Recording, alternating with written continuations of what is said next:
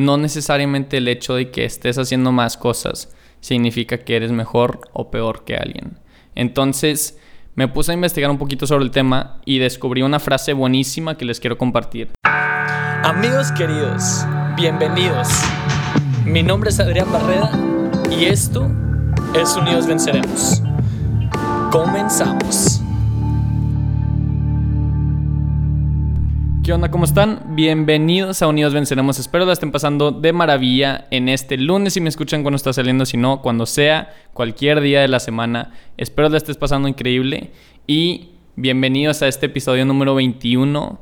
Estoy muy emocionado porque ya llevamos 20 episodios fregoncísimos y ahora se viene otro. Entonces, muchas gracias a todos los que me han estado acompañando desde un comienzo.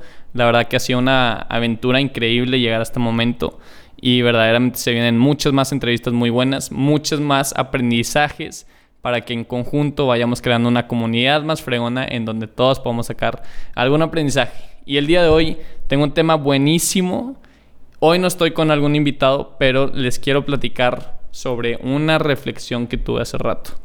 Y es que yo estaba pensando en qué puede ser el episodio, o sea, cuál puede ser el tema para platicar el día de hoy. Y me di cuenta que mientras estaba pensando, de repente agarraba el celular y me ponía a jugar Cube o me ponía en el Instagram o en el WhatsApp o lo que sea. Y conforme iba pasando el tiempo, yo posponía y posponía las cosas, o sea, la, la idea y, y, el pensamiento, porque habían muchas distracciones a mi alrededor. Si no era mi celular, era alguien con el que podía hablar. Si no era alguien con el que podía hablar, me ponía a ver la tele o me ponía a hacer cualquier otra cosa. Y me di cuenta que ahorita es muy muy fácil ocuparnos haciendo cosas. Y claro, es buenísimo que nos ocupemos haciendo cosas. Pero también siento que ya con tantas cosas que el mercado nos ofrece, tantas aplicaciones para el celular, tanta tecnología a nuestro alrededor, es muy difícil darnos ese tiempo para simplemente estar con nosotros. Entonces quería hablar un poquito sobre eso mismo, sobre el hecho de que actualmente cada vez menos estamos en un punto donde estamos sin algo que hacer tal cual, sin alguna actividad, sin tener que estudiar por un examen, sin tener que hacer cualquier cosa. Porque muchas veces nosotros retacamos enteramente nuestro día con actividades que la verdad muchas veces pueden ser actividades buenísimas, actividades sanas que nos impulsen, pero eso mismo hace que ya no tengamos un tiempo para estar con nosotros mismos, para estar con nuestros pensamientos, porque yo siento que nuestros pensamientos son una identidad completamente distinta que necesitamos platicar con ella. Necesitamos platicar con nuestros pensamientos, con nuestro corazón, saber cómo nos estamos sintiendo. Y eso solamente se puede lograr cuando estás en paz. Y no necesariamente en paz, pero cuando tienes un momento de soledad. Entonces, Siento que ya ahora muchas veces la gente dice que estar solo es malo o tiene muy impregnada en la cabeza que la inactividad es algo malo. O sea, si no estás haciendo una actividad, si no estás desarrollando un producto, desarrollando tus talentos o lo que sea, no estás siendo productivo. Y ahorita la productividad lo ponemos en un pedestal. Entre más cosas hagas, más fregón eres. Ahorita siento que la persona que hace más es la persona que todos admiran. Y no necesariamente el hecho de que estés haciendo más cosas significa que eres mejor o peor que alguien. Entonces me puse a investigar un poquito sobre el tema y descubrí una frase buenísima que les quiero compartir y que dice así, traducida a español, dice, estar aburrido siempre va a llevar a un periodo de gran creatividad. Esta frase la dijo Robert M. Pirsig, que es un escritor estadounidense, y esta frase se me hizo muy interesante porque me hizo darme cuenta de eso mismo, de que el estar solo no necesariamente nada más es algo que no es malo, sino puede ser algo buenísimo para nuestra mente, para nuestra salud y para nuestra creatividad y nuestro corazón. O sea, para todos los ámbitos se me hace que el darnos 15 minutos solos puede ser algo que nos ayude muchísimo para, para entender qué estamos pensando realmente cuando no tenemos ninguna distracción y me acuerdo que lo dijo mi buen amigo Cristóbal Ayala en el episodio de La belleza dentro de la adversidad. Eh, ahí si no, las, si no lo han escuchado de verdad, váyanlo a ver. Pero, pero sí, decía que al final de cuentas, todo lo que hacemos es una distracción. Y yo, y esa idea se, se me hizo muy interesante porque yo dije, a ver, ¿cómo? O sea, el estudiar es una, es una distracción.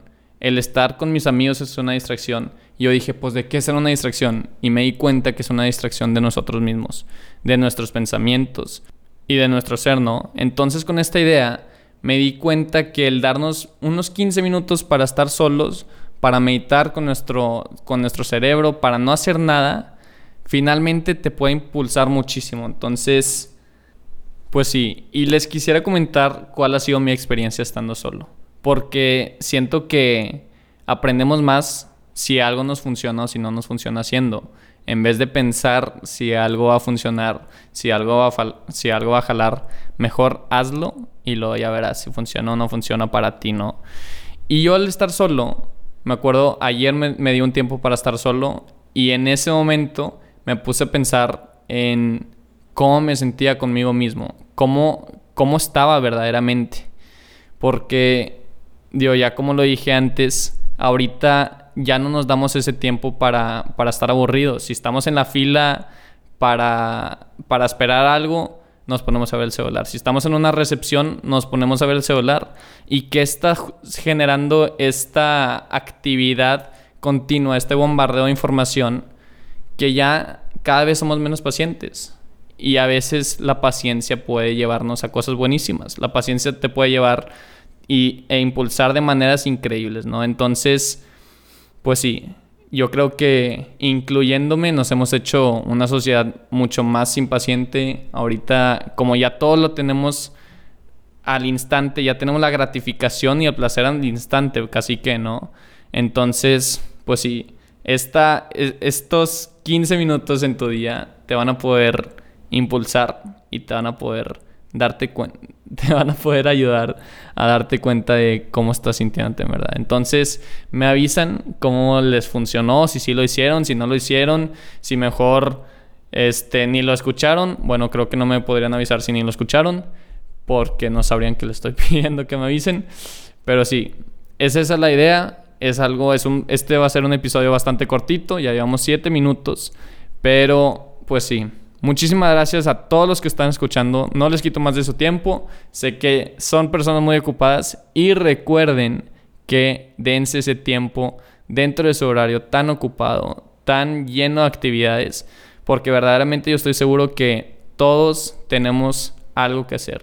Al estar estudiando el tema me di cuenta que personas de las más exitosas del mundo, gente como Bill Gates, gente como Warren Buffett, siempre se da su hora en el día, su momento para estar solos, para leer, para meditar, para estar consigo mismos, ¿no? Entonces, si ellos pueden, estoy seguro que nosotros en algún momento del día, en algún momento de la semana, podremos encontrar ese tiempo sin el celular, sin las distracciones con las que vivimos a diario, ¿no? Entonces, muchísimas gracias de todo corazón. Espero tengan un excelente día. Y recuerden que se les quiere muchísimo. Aquí estoy muy feliz porque ya estamos grabando un video. No sé si, si ya lo voy a subir y si va a funcionar. Pero bueno, les mando un fuertísimo abrazo. Espero se cuiden mucho y nos vemos en una semanita. Bye bye.